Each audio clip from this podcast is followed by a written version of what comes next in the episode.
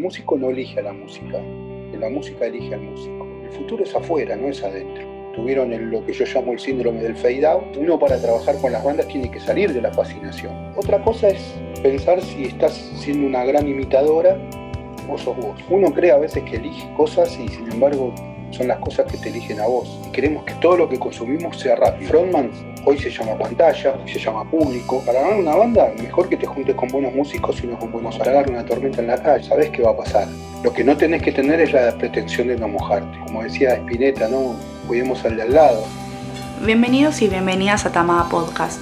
En esta ocasión tenemos el agrado de presentar a Fabio Poroto Lacoya, músico y psicólogo de rock. Fabio nos cuenta a través de distintas preguntas cuáles son las problemáticas de algunas bandas y artistas, cómo es la situación actual durante la pandemia y algunos otros puntos importantes relacionados al rock y a su trayectoria como profesional. Nuestro invitado, además de juntar sus dos grandes pasiones, la psicología y el rock, es columnista, docente, autor de tres libros y autor de Trapos al Sol, disco del cual nos cuenta por qué prefiere olvidar. Te invitamos a escuchar la charla que tuvimos con él. Preguntarte así como rompehielo y después te empiezan a preguntar los chicos, con este asunto de pandemia que ya lleva un año y monedas, si ves que aparecen inquietudes, problemas propios de este tiempo a la hora de estar en banda. Bueno, a ver, tendríamos que dividir en dos partes la, respuesta. Una es lo que pasó durante el año pasado otra es lo que está pasando ahora y quién sabe futuro, ¿no? ¿Qué es lo que pasará? Al principio hubo como una desesperación en muchos músicos por esta cosa de que se cortaba, primero la fuente de trabajo, obviamente, ¿no? Los, músicos que estaban viviendo como de la música, que no son pocos, pero tampoco son muchos, digo, ¿no? Pero primero por una cuestión económica, después por una cuestión artística muchas bandas amateur inclusive que se venían juntando dos o tres veces por semana en sus salas de ensayo, de pronto se vio que eso se interrumpió. Y ahí pasaron varias cosas. Algunas bandas decidieron esperar y guardarse y otras salieron a mi gusto compulsivamente a mostrar que no se habían detenido. Porque acá se generó lo que podríamos llamar una abstinencia mediática. Y esto se vio reflejado sobre todo en Instagram. Estas canciones que subían, vieron en cuatro cuatro o cinco bloques cantando una canción, sincronizando los audios. Por un lado, eso los mantuvo entretenidos, ¿no? Porque muchísimas bandas publicaban esas canciones, pero también se dieron cuenta los músicos que eso no era suficiente, que necesitaban la presencialidad, el contacto con el público si bien la música no solo es algo que se da arriba del escenario, ¿no? porque hay un montón de cosas que una banda como tal hace debajo del escenario, como componer, como producir, como grabar, ensayar, pensar una estética sonora, una estética visual, es decir, hay muchos trabajos, ¿no? Este, en general los músicos piensan que ser un músico es tocar arriba del escenario para 5.000 personas, y eso es una partecita de todo lo que hace un, artista, les diría, ¿no? Y acá también yo siempre marco esa diferencia entre el, artista y el, y el músico. Entonces pasó eso, ¿no? Y la virtualidad empezó a ganar terreno y todo lo que tenía que ver con lo privado se empezó a hacer público, ¿no? Porque empezábamos a ver a los músicos desde su casa, o cantando una canción, o, mostrando... Bueno, en general los músicos y las músicas lo que hicieron fue desde sus casas mostrar que estaban en, actividad, digamos, ¿no? una de las, de las cosas que un músico acarrea y tal vez desconoce es el miedo al ser olvidado. Entonces muchos de ellos necesitaban decirle a un público, a un público ilusorio, ¿no? porque en el medio del, impacto que produjo esta pandemia, yo no sé cuántas personas estaban desesperadas por escuchar un concierto o una canción de, determinado artista, digamos. ¿no? Teníamos que cuidarnos, cuidar a los mayores, eh, no, no entendimos bien al principio de qué se trataba, al principio parecía una luna de miel, ¿no? donde todos estábamos descansando en casa, pero bueno, conforme pasó el año ya se empezó a descomprimir, se empezó a poder ensayar de vuelta, las bandas retomaron el trabajo en las salas de ensayo, algunos en los conciertos con las restricciones que eso implicaba, pero un poco se, reactivó. Claro, no se reactivó, por supuesto, como, uno estaba acostumbrado, digamos, ¿no? Este, no se podía tocar en cualquier lugar, los, lugares tenían que estar adaptados para eso, bueno, en fin. Y cuando todo parecía que ya estaba arrancando, inclusive algunos lugares habían ampliado la capacidad de público, por ejemplo, el hipódromo de Palermo al principio tenía una capacidad máxima de 500 personas por concierto y después lo ampliaron a 1500. Entonces, Eso también empezó a pasar en, algunos bares que tuvieron, empezaron a abrir, empezaron a programar. Y bueno, después vino este rebrote y, y otra vez nuevamente hay como una incertidumbre ¿no? frente a lo que va a suceder. Yo creo que va a ser menos intenso, no va a durar tanto, hay mucha más gente vacunada, así que yo creo que también es cierto ¿no? que tomando los recaudos necesarios no, es una cosa que uno no puede salir para nada a la calle, digamos, ¿no? Pero sí sabemos también por las informaciones que nos, nos vienen llegando de que está atacando cada vez a gente más joven, ¿no? Entonces eso también hace que uno aumente los cuidados para sí y para los miembros de su grupo, de su colectivo de trabajo. ¿Va por ahí? Va por ahí, Fabio, gracias. Lo que quería consultarte es, desde un punto de vista más general, si hay problemas comunes que se puedan asociar a los distintos roles dentro de una banda. Los roles son todos más o menos parecidos dentro de una misma banda. Sí, abuelo de pájaro, te digo, ¿no? tiene que haber sí o sí un líder, que a veces es positivo y a veces es negativo. A veces no hay un solo líder, hay dos, y dos capitanes hunden el barco, dicen. Así que muchas veces esos roles son antagónicos. Después hay alguien que enuncia cosas que los otros silencian, comúnmente se llama portavoz, que es el que dice, che, no, no, no estamos haciendo determinada cosa, no, no está pasando esto, no está pasando lo otro. Están los boicoteadores, los saboteadores, los que tiran para atrás, los que se resisten a los cambios, a los que no entienden que la época, este, las culturas van cambiando, digamos, ¿no? Este, qué sé yo, la música de una banda, inclusive una banda rock, no es lo mismo ahora que hace 10 o 20 años atrás, digamos, ¿no? Se empiezan a jugar otro tipo de cosas, pero los roles básicamente son los mismos, que se van rotando muchas veces esos roles, pero básicamente son los mismos. Después, obviamente, ¿no? Están las funciones, además de los roles a veces hay un líder externo que es el frontman, ustedes ven arriba del escenario, y a veces hay un líder interno que es el que sabe música, que es el que compone o, es el que hace los arreglos, es el que ordena un poco la banda. Y ambos roles son necesarios, ¿no? Mientras uno es encantatorio, a la gente, el otro es como más este, organizativo, más disciplinado. Y esos roles, por supuesto, son complementarios, obviamente. Tamaba Podcast. Lo que eh, yo te quería preguntar, eh, ajeno a lo que es la pandemia y todo esto, em, en la presentación de tu libro, Estar en la banda, Psicología del músico de rock, usted mencionó que el rock después de Cromañón tuvo un ACB. ¿Usted piensa que el rock argentino está actualmente en un, en un proceso inevitable de muerte, entre comillas, cerebral, del cual no podrá recuperarse nunca? ¿O, piensa que aún existen eh, pequeños artistas que pueden llegar a despertarlo del coma a pesar de que el interés actual musical del público sea completamente distinto. mientras siga existiendo la guitarra eléctrica, me parece que estamos a salvo, que el rock desaparezca. Pero también es cierto que son ciclos culturales que van mutando, como fue la música clásica, como fue el tango en nuestro caso, o el folclore, que tuvieron como un auge muy fuerte en la década del 60, 70, junto con el rock. Y el rock era lo nuevo, ¿no? Este, en ese momento bastante resistido también, como tal vez se ha resistido hoy el trap, toda la música electrónica. Pero bueno, siempre queda la fusión de esas cosas. El sonido de la guitarra eléctrica para mí no tiene el reemplazo de ninguna manera. Entonces, en ese sentido, tal vez el rock, no sé si, si se va a recuperar y va a ser lo de antes. Yo creo que no, Matías.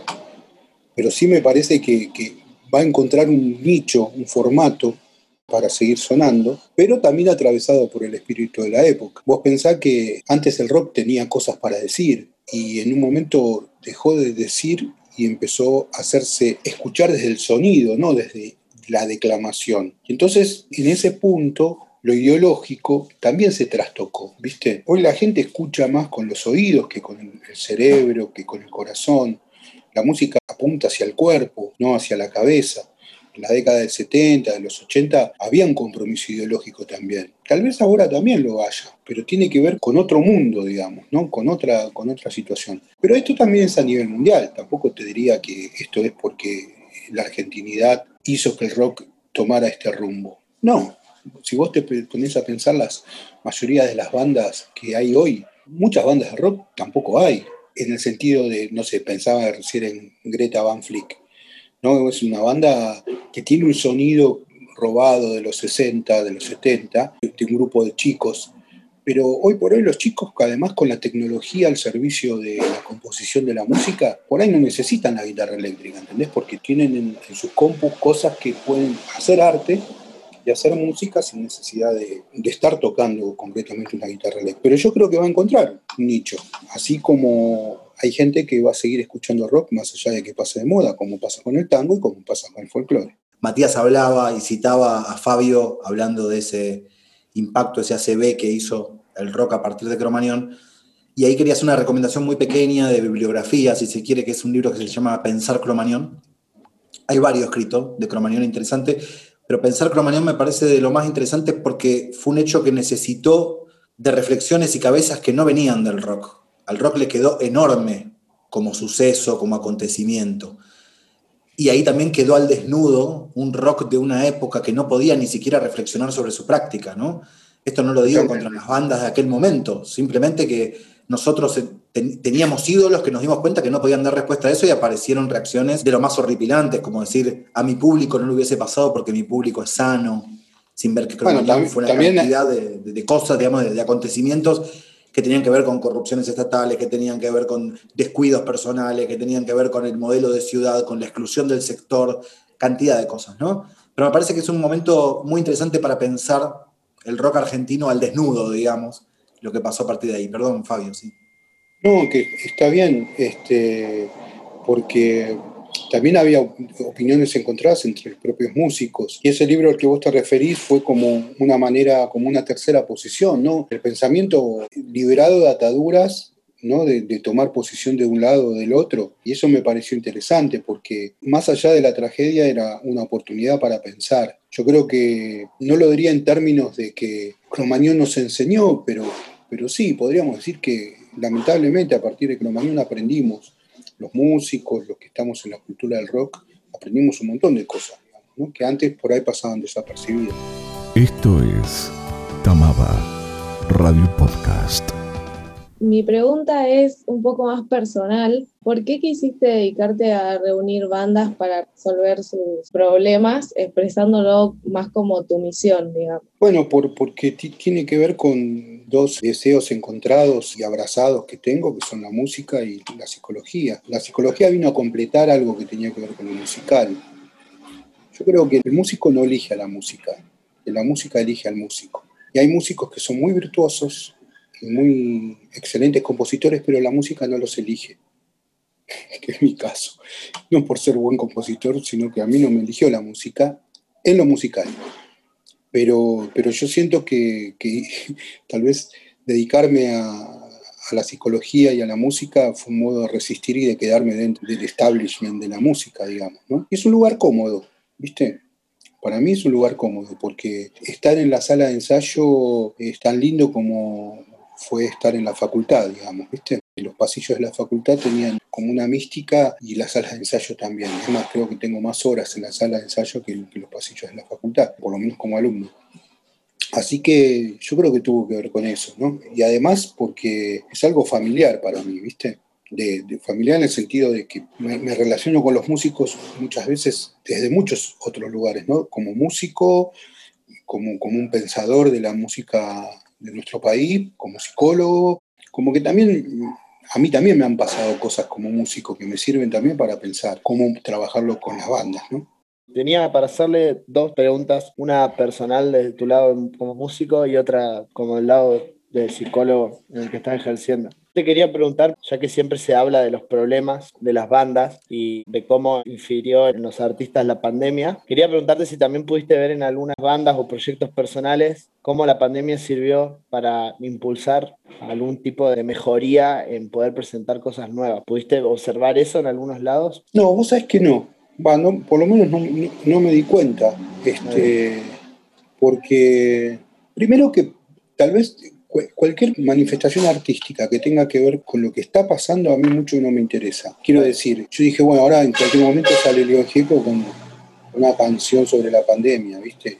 Esa cosa, ¿no? De la oportunidad como, como un modo de apropiación del momento para hacer una, una canción ¿no? que para alguna gente puede ser muy emocionante, pero para mí es un bodrio. Sisek, que es un gran filósofo europeo, sacó un libro que se llama Pandemia, ¿no? este, como que él ya sabía bueno, su apellido lo dice, sí sé, él ya sabía que iba a haber una pandemia. Entonces en octubre, noviembre salió un libro que se llamaba Pandemia, ¿no? como una cuestión de vamos a apurarnos a escribir y, a demostrar que sabemos. Yo no, vi muy poca gente que dijera, che, la verdad que no sé qué está pasando. No, yo creo que los músicos hicieron lo que pudieron y hacen lo que pueden, digamos. ¿no? Este, sí, por ahí, contrariamente a lo que vos decís, me parece que apareció mucha cosa del pasado, porque el, encierro es, eh, uno en la casa que hace, eh, duerme, descansa, come, ¿viste? Se baña, se asea y después sale a laburar o a estudiar. ¿Por qué? Porque el futuro es afuera, no es adentro. Adentro está el pasado, el futuro es en la calle. Entonces vos estás mucho tiempo en tu casa y te relacionás con el pasado. Y muchos músicos reflotaron, inclusive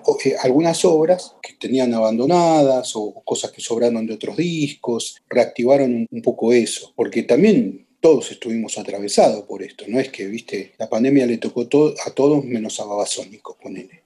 No. Y otra pregunta que tenía, eh, tus discos vi que eh, los presentás en Patagonia, Neuquén. Me gustaría saber el propósito, si es por gusto o por familia, o por qué decidís eh, presentarlo ahí, ya que yo también soy de Patagonia. Ah, mira. No, porque trabajo hace mucho tiempo en Neuquén, en Roca, toda la zona del Alto Valle. Iba a dar clases muy seguido ahí, como una vez por semana, una vez por mes y viajaba.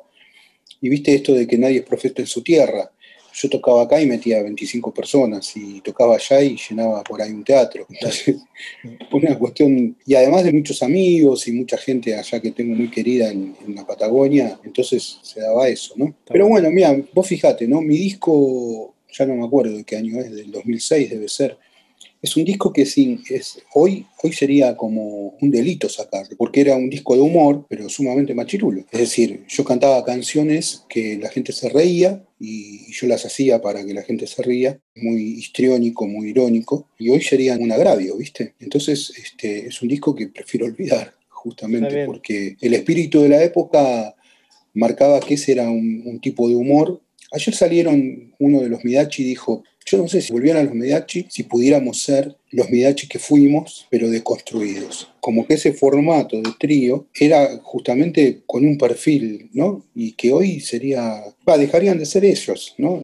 Por eso digo, el espíritu de la época también va formateando, va marcando la cancha de, de qué cosas hasta a veces pensar. Ustedes piensen esto, hay muchas bandas que lo que componen se lo dicta al público que componen pensando en lo que el público va a querer escuchar y no porque realmente sientan determinada cuestión. ¿Por qué? Porque vieron ahí una beta, un negocio o algo por el estilo.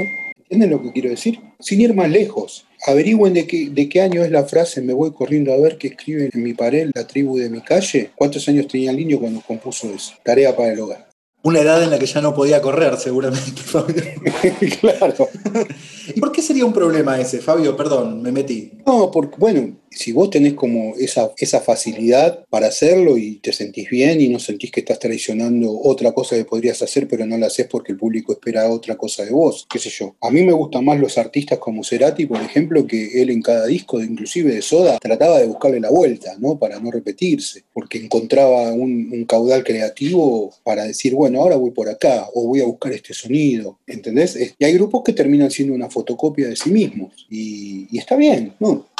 Claro, porque se siente incómodo con eso, ¿no? Yo creo que un artista tiene que saber habitar la incomodidad, pero también entiendo que hay músicos que encontraron una beta, tuvieron lo que yo llamo el síndrome del fade out, se les acabó la nafta, se les acabó la creatividad y bueno, hacen covers de y viven de eso y está buenísimo, qué sé yo. Es digno, ¿no? También. Es todo un debate interesante en torno al oficio y qué pasa con lo artístico, ¿no? Que siempre demandamos como que haya más sensibilidad, que haya más apuesta y demás, y después en nuestros laburos nosotros eh, agarramos la planificación del curso que dimos el año pasado y lo repetimos, y sin embargo le exigimos al artista que nos vuele la cabeza canción a canción, ¿no?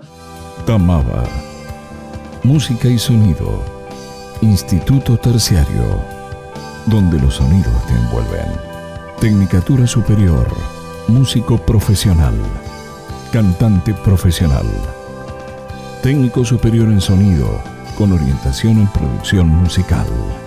Más de 25 años profesionalizando el estudio de la música. La pregunta que quería hacerte yo es qué consejo puedes darnos para iniciar correctamente un proyecto musical. Bueno, lo de correctamente, qué sé yo, ahí no sé. Puedo decir, una de las cosas que a mí me parece importante es que no sean amigos, contrariamente a lo que se piensa, digamos, ¿no? Que se hagan amigos después es otra cosa, pero que, que un grupo de amigos arme una banda tiene fecha de vencimiento eso, porque entre amigos hay cosas que uno tolera que no toleraría si está en un proyecto musical. Para mí la amistad en un principio es un facilitador, porque claro, son tres amigas, tres amigos que se dicen, che, vamos a alguna banda, uy, qué copado, ¿viste? Y bueno, por lo menos nos conocemos, vivimos cerca. Eso es un facilitador que termina después convirtiéndose en un obstáculo. Entonces, para armar una banda, mejor que te juntes con buenos músicos, sino con buenos amigos. Y con los buenos amigos hagas buenos asados y tomes buenas cervezas. Después también que te guste lo que haces. ¿No? Es bueno pensar en el público, pero también es bueno pensar en que uno la tiene que pasar bien arriba del escenario. Otra cosa es pensar si estás siendo una gran imitadora o sos vos. Vieron que hay muchos cantantes y muchas cantantes que imitan la forma de cantar, la forma de vestirse, la forma de componer, la forma de moverse. Vieron, eso es muy común y la gente se da cuenta de los simuladores que están arriba del escenario. Entonces a esas cosas hay que tener como, como cuidado. Sé que como psicólogo tiene que preservar la identidad de los pacientes, pero ¿nos podría contar cuál fue el peor caso que tuvo con alguna banda? O sea, ¿qué tan lejos puede llegar alguien antes de la separación? A ver, no hay peores casos, la verdad, ni mejores, porque en realidad una banda que consulta es porque tiene un problema de relación, tienen un obstáculo y lo que quieren es salir adelante, ya sea para pudrirla este, o para reunirse desde otro lugar. No hay pacientes buenos o pacientes malos. ¿Entendés? Y las experiencias, y hay algunas que son como más conmovedoras. Bueno, hay una banda que dice públicamente que se atendió conmigo, que es Ojos Locos, que es la banda que estuvo en Cromañón justamente el día de, que tocó Callejeros, fue la banda soporte. Y ya pasaron 15 años, ¿no? Y todavía seguimos en contacto, nos seguimos viendo. Y eso fue un trabajo muy difícil, pero a la vez muy conmovedor y muy tierno, ¿no? De trabajar algo tan fuerte como la muerte, pero también la vida, ¿no? Porque ellos siguieron tocando y, siguen tocando, ¿no? Obviamente. Pero no hay una cosa difícil, ¿no? Dicen que psicólogo que huye interpreta dos veces. Es decir, que si se pone, si se pone muy denso, yo salgo corriendo. Pero nunca, por lo menos no me tocó a mí presenciar un episodio de violencia o algo por el estilo, por lo menos físico. Con respecto a este eje, Fabio, siempre son bandas que ya tienen un camino que mezcla como lo laboral, el éxito, la convocatoria para que quieran comenzar una terapia con vos? ¿O hay bandas underground que por ahí no tienen ese desafío de mucho público y también quieren hacer un proceso psicoanalítico?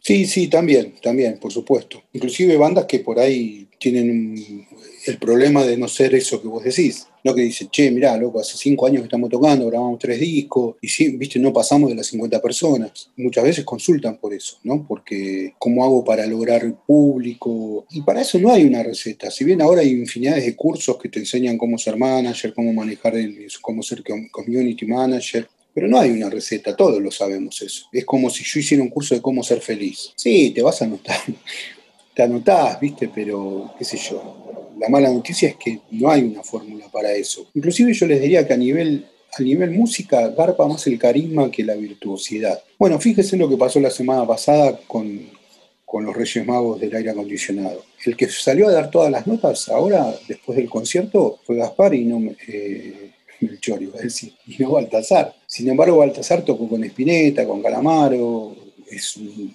excelente músico, pero Gaspar tiene la onda. Entonces la prensa lo busca a Gaspar, porque es un pibe así, buena onda, humilde. Y Baltasar es como, creo yo, no lo sé, ¿no? Pero tiene como una cosa de inmaculado, digamos. El otro es como más accesible, ¿no? Bueno, y es el carisma. A veces la gente necesita identificarse con el carisma, no con la virtuosidad, ¿no? porque la virtuosidad te aleja mucho al, músico de la gente. La mención a Gaspar es muy interesante porque yo lo vi laburando en el proceso de una banda como guitarrista y productor de las manos de Filippi, este, y es increíble esto que decía Fabio al comienzo, de que a veces tenemos un líder hacia afuera, ¿sí? el cantante por lo general, y de repente cuando alguien le tiene la manija y se ganó la manija al interior del grupo de ser el productor musical, ves otro proceso que es el de cómo organiza, cómo ordena, cómo entiende todo el trayecto y hacia dónde hay que dirigir el proceso. Y cuando eso no entra en tensión con el líder público, es un gran proceso colectivo, porque el líder público sigue teniendo la energía puesta en que en el show la tiene que romper, es que se absorbe toda la energía del público, y el otro está ordenando atrás, es el 5 en, metáfora futbolística, o un 2, Claro. un líbero que está viendo todo, ¿no? Me parece que ahí está buenísimo ese bajo perfil de Gaspar, pero altísimo a la hora de tomar decisiones en los procesos grupales y, y musicales.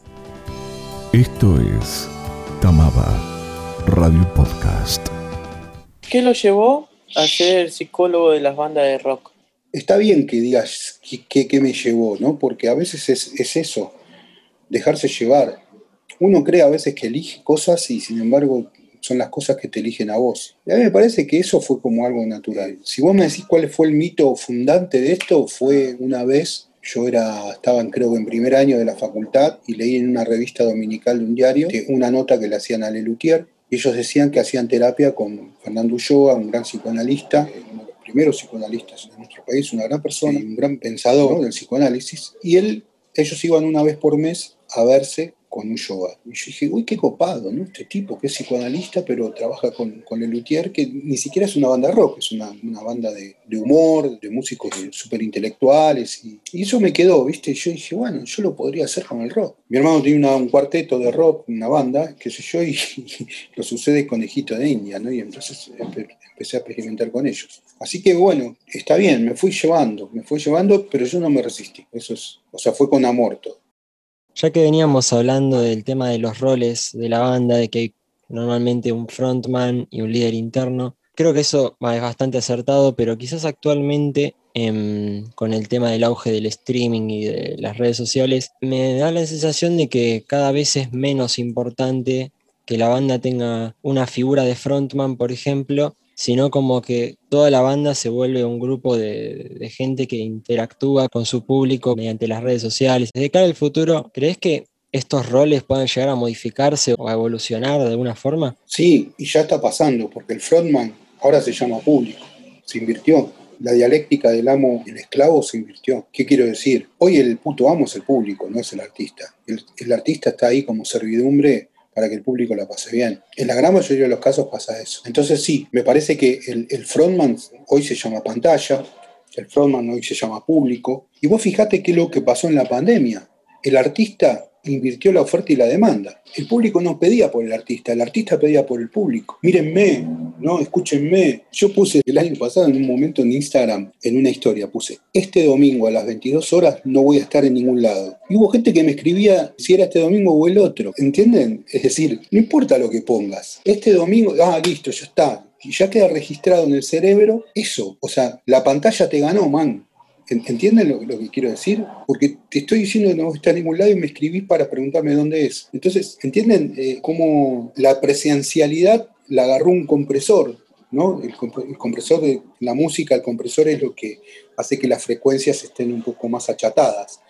Bueno, esto se acható la presencialidad como si le hubiesen puesto un compresor. Con tantos años de análisis y muchos pacientes en su currículum. ¿Cuál es el punto de no retorno en una banda o entre artistas eh, cuando hay una constante guerra de egos? Para mí la violencia y la violencia física sobre todo es un punto, la falta de respeto, la falta de respeto en el sentido de, de respetar ¿no? las diferencias, los derechos, no cagarse en el trabajo del otro. Hay cosas que, son, que se pueden resolver, pero yo no sé si se vuelve de, de dos personas que se maltratan físicamente, por ejemplo. Yo no sé si se vuelve de que un músico varón maltrate a una música mujer por ser mujer dentro de una banda. De eso yo creo que es muy difícil volver. Entonces yo creo que, que también, ¿no? Es como pasa en el amor. No sé si saben algo del amor, pero les cuento que a veces uno se queda en un vínculo un año más de lo que se tendría que quedar o seis meses más de lo que se tenía que quedar. Eso también, Delfina, un poco también redondeando mi respuesta a tu pregunta. Es decir, hay veces que, viste, cuando no fluye, no fluye. Entonces, uno tiene que saber cuándo tomársela, no hay cuando decir, bueno, me voy. Entonces, se supone que una banda se forma para pasarla bien, para disfrutarlo. Si eso después te genera dinero, buenísimo. Si eso genera público, buenísimo. Si eso permite grabar un disco, buenísimo. Pero me parece que lo importante en un trabajo, que además es un trabajo, que no es una imposición, sino es una elección, si estás para pasarla mal, no tenés más nada que hacer ahí. Fabio, recién pensaba en la obra de las bandas con las que trabajás, si a vos te aportan algo o si le das bola a escuchar los discos, a ver qué dice una letra, no sé, pienso, qué sé yo, el caso de Estelares, con quien has conversado muchas veces públicamente, incluso con, Moretti, si decís, bueno, che, la verdad es que me tengo que meter en las letras de esta banda para, porque me aporta a mí como terapeuta algo, algo más, ¿sirve eso? Mira, a, veces pasa porque, bueno, así como atiendo bandas, atiendo muchos músicos también, ¿no? Que forman parte de una banda. A veces me traen las letras y las trabajamos, porque además, como por esto de ser escritor, entonces por ahí hay, alguno que está preparando la, las letras para su disco y viene con la carpetita y me dice, mira, che, tengo estas letras, ¿qué te parece? También hacemos una relación desde lo psicológico en el ámbito de lo psicológico, obviamente, ¿no? No utilizo las composiciones como un modo de interpretación, si es la pregunta, ¿no? Y tampoco me meto con, con una cuestión de la estética de la banda, es decir, si me gusta o no me gusta. Hay bandas que a mí me gustan y, y, que las podría, las voy a ver como público, y hay bandas que no iría a verlas, pero que no me gustan o, no, o me, me, me, traen el disco por cortesía, por supuesto que lo escucho, pero no es un disco que después lo voy a escuchar en el auto, lo voy a escuchar por, caminando por la calle. Eso es algo también importante porque uno para trabajar con las bandas tiene que salir de la fascinación, no porque la fascinación produce una distancia y no, no te permite intervenir. Entonces, cuando yo trabajo con una banda es trabajo justamente, ¿no? Es un trabajo y que también es cierto que los músicos arriba del escenario son una cosa y abajo son otra. Esto también es cierto. Si vos pensás que vas a atender a los Kiss y van a venir al consultorio maquillado, no es así. Sin tacos, ¿no? Con, en la alpargata, ponele. Es una desilusión aparte. Mientras no sea con los pollitos adentro del, del diván, mejor. Respecto a lo que venimos hablando recién, esto de que se el protagonismo del artista. Y mi pregunta va a, ¿esto se dará también por una falta de carisma, como dijiste recién, de este fade out que sufren los artistas, o se resume al momento cultural en el que vivimos, en el cual las redes sociales este, ocupan el centro. Y sí, vos pensás que antes las canciones duraban 4, 5, 6 minutos y ahora más de 2 minutos ya es insoportable. Pasa con las series también. Ahora hay series de capítulos de media hora. ¿Qué quiere decir esto? Si vos vas al cine a ver una película de dos horas, vos sentís que te estás perdiendo algo. Entonces todo, todo está más comprimido, como decía antes, se achicó. Entonces todo es más efímero. Lamentablemente estamos atravesados por una cuestión de mucha ansiedad todos y queremos que todo lo que consumimos sea rápido. No, no vivimos como sin tiempo, ¿no? Y ahora también sin espacio, porque tampoco tenemos espacios donde circular en plena pandemia. Yo creo que todo se va acotando. Se va acotando por, porque la gente siempre piensa que la fiesta está en otro lado. Vos vas a una fiesta y pensás que donde está tu amiga está mejor que donde estás vos. Vas a la fiesta de tu amiga y es un bodrio. ¿Entienden? Es decir, esa cosa neurótica que uno cree que siempre lo mejor lo tiene el otro, está donde está, por lo menos donde no está uno. Es, es verdad, es verdad eso que decís. ¿Vos creés que no pueda llegar a ver otro artista, digamos, que pueda entretener a este público nuevo, digamos, tendría que ser un artista al cual esté 24 horas generando estímulos en el público para llegar a ser de vuelta, digamos, el, el centro de No, 24 horas no, 24 segundos te diría. Hay canciones muy complejas y muy interesantes, ponerle de, de, de Catriel, suponete, y Paquito, ¿no? Sí. Que vos después te fijás cuánto dura y duró dos minutos. Pero pasó de todo ahí adentro de esa canción. Y vos decís, wow. O sea, pare... viste, vos pensás que fue una canción que duró seis minutos y duró dos minutos. Bueno, estas nuevas generaciones tienen ese poder de síntesis del que te digo que nosotros estamos de alguna manera este, formateándonos para eso. Yo quería hacer un comentario acerca de esto que están hablando los artistas nuevos. Eh, un rapero se llama Trueno, capaz que lo conoces, Fabio, dijo que esta, esta, nueva escena era el nuevo rock and roll. Quería saber qué opinabas vos. Posiblemente. Si lo, si lo pensás como ruptura, si lo pensás como un cuestionamiento, si lo sí, yo creo que de alguna manera sí. En el sentido de, de, la rebeldía, en, en, ese sentido lo digo, ¿no? Tamaba. Música y sonido. Instituto Terciario. Averigua por cursos y talleres. Averigua por clínicas, seminarios y workshops. Teniendo en cuenta esto que mencionas de la desesperación tanto de la gente como de las bandas por mantener la atención y la demanda constante del público de cosas nuevas, ¿hay algún consejo que puedas darle para tanto para la gente como para las bandas para que pueda ayudar mejor esta ansiedad? Y es complicado, ¿no? Porque la verdad que en, el medio de, la película, en el medio de la incertidumbre, en el medio de la tormenta, es difícil pensar a, a, a mediano plazo, inclusive, ¿no? Ni te digo largo. A mí me parece que hay que estar bien parados en el día a día, no estar muy centrados tampoco en uno mismo, sino que también, como decía Spinetta, ¿no? cuidemos al de al lado. Entonces a mí me parece que mientras podemos cuidarnos y cuidar al de al lado, vamos a estar entretenidos. Entonces la ansiedad en ese, en ese sentido va a bajar. Pero no, hay que, hay que saber, viste como cuando te agarra una tormenta en la calle, te pones abajo de un techito y, y esperás, sabés qué va a pasar. Lo que no tenés que tener es la pretensión de no mojarte. Muchas gracias a Fabio, ¿no? Vamos a un aplauso así a distancia, cada quien en su hogar. Bueno, muchas gracias a ustedes. Aplausos Este, bueno, un beso muy grande. Gracias, Fabio. La pasen lindo. Hasta Chao, luego. nos vemos. Chao, hasta luego. Chao, hasta luego, Fabio.